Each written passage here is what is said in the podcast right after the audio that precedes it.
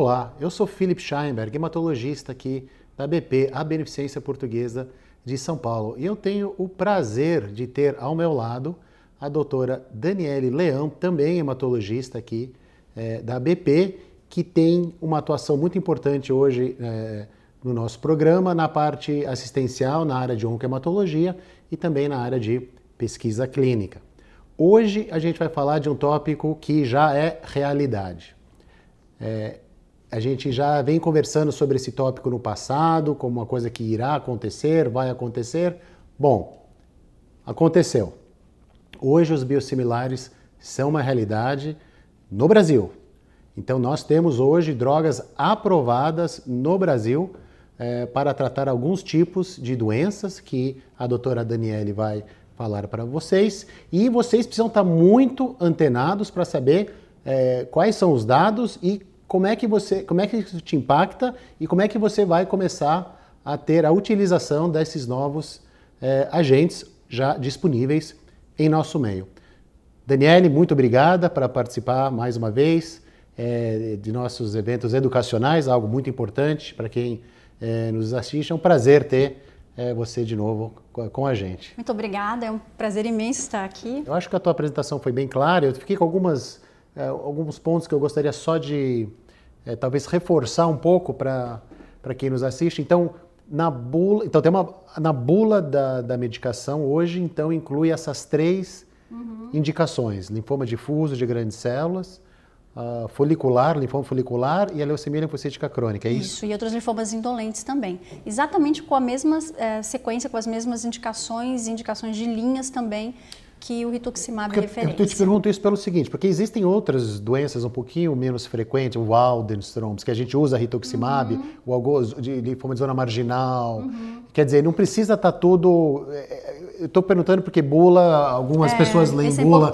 que estão aprovando essas... É, ah. porque tem vários tipos de doenças linfoproliferativas na quais a gente usa o anti-CD20. Uhum. Quer dizer, então na bula consta essas três doenças, mas é. Não, eu não estou nem falando do ponto de vista médico, eu estou falando de vista porque eu já percebi que o dado é muito, muito equivalente em relação a, aos resultados de segurança e eficácia.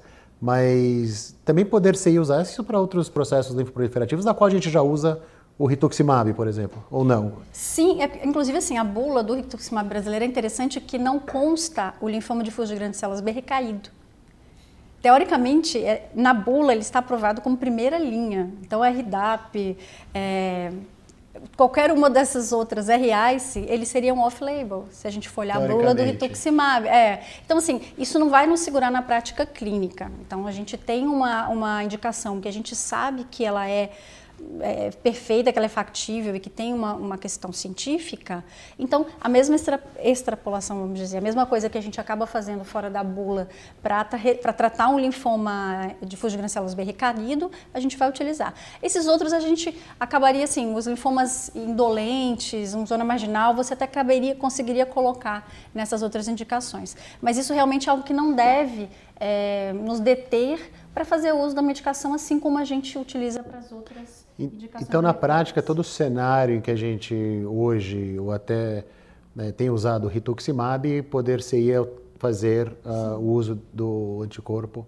Exatamente. biosimilar é, na incorporação de tratamentos com, é, por exemplo, bendamustina e rituximab, que é um esquema uhum. utilizado, quer dizer, obviamente não vai ter estudo com bendamustina, rituximab, o bendamustina e o biosimilar, mas a gente poderia fazer essa extrapolação, que é o termo mais Isso. técnico que, que você utilizou. É nesse sentido? Exatamente. Que... Quer dizer, como é um biosimilar, você não vai ter que testar as mesmas coisas.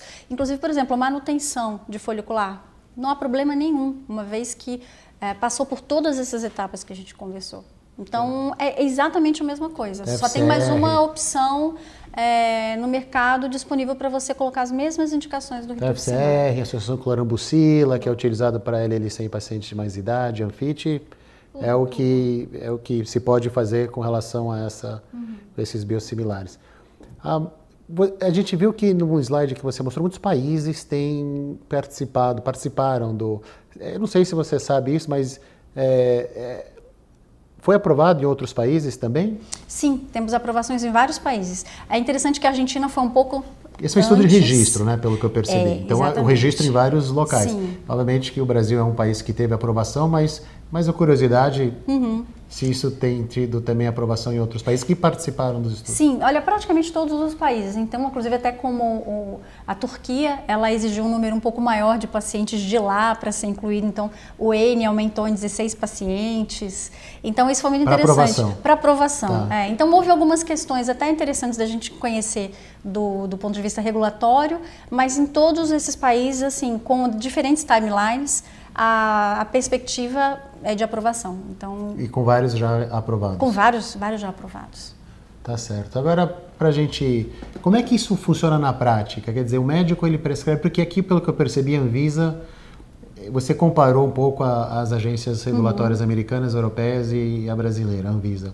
E a Anvisa na tua tabela fica a critério do médico. Então, Isso. Então o médico faz o quê?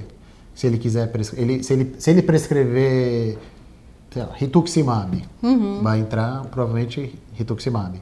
É, se ele prescrever uh, anti-CD20 ou se ele prescrever o, ele precisa colocar o nome comercial do é, produto? É, então, cada, cada molécula tem um nome comercial diferente. Então, o rituximab é, de cada empresa, ele vai ter um nome comercial diferente. Então, a pessoa pode escrever um nome comercial ou, por exemplo, rituximab, empresa tal. Então, a princípio, essa decisão ela pode ser realizada. É claro que, na realidade, no, no Brasil, você vai ser um, uma conjunção com o hospital em que a pessoa trabalha, a equipe de padronização, farmácia, farmácia etc. Mas é, isso é uma postura importante. Então, quer dizer, não pode simplesmente a quem fornece fazer essa decisão, tomar essa decisão sem participação médica. Tá, então aí você caracteriza então que é o médico que está prescrevendo essa, essa, esse anticorpo, por exemplo. Então isso é importante porque na prática a gente, como é uma coisa meio nova uhum. para todo mundo, né? Então a gente fica às vezes um pouco na dúvida em relação ao médico prescritor, como é uhum. que ele uhum. deve fazer. Imagino que algumas instituições com os médicos devem ter reuniões de padronização com a farmácia e poder ser talvez escolher um ou outro produto, não precisa ter três ou quatro uhum. é, anti-CD20 no mesmo hospital e pode se, como é feito com outras medicações sim, sim. no mundo inteiro, quer dizer, Exatamente. você padroniza uma ou outra medicação, é, até por uma questão logística, operacional do próprio do próprio centro. Não, muito bom. Eu acho que esclareceu bastante coisa. Eu acho que a, a gente tem que cada vez mais se atentar aí para esses para esses estudos. Não vai parar por aqui. Isso é algo que vai continuar é, cada vez mais. É uma tendência é, do mercado.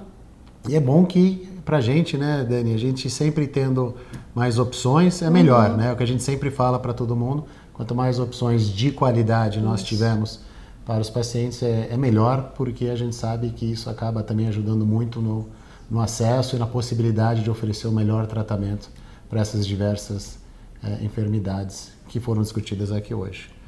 Então, obrigada mais uma vez, eu queria agradecer. Muito obrigada, é... obrigada pela oportunidade. Não, imagina, a gente que agradece e queria agradecer vocês também que assistiram e que vão aí agora estar tá à frente é, dos seus colegas que não assistiram a esse vídeo em termos do conhecimento mais atualizado, não só em relação aos biosimilares, mas o que tem de aprovação já no Brasil é, e que já está disponível aqui em nosso mercado.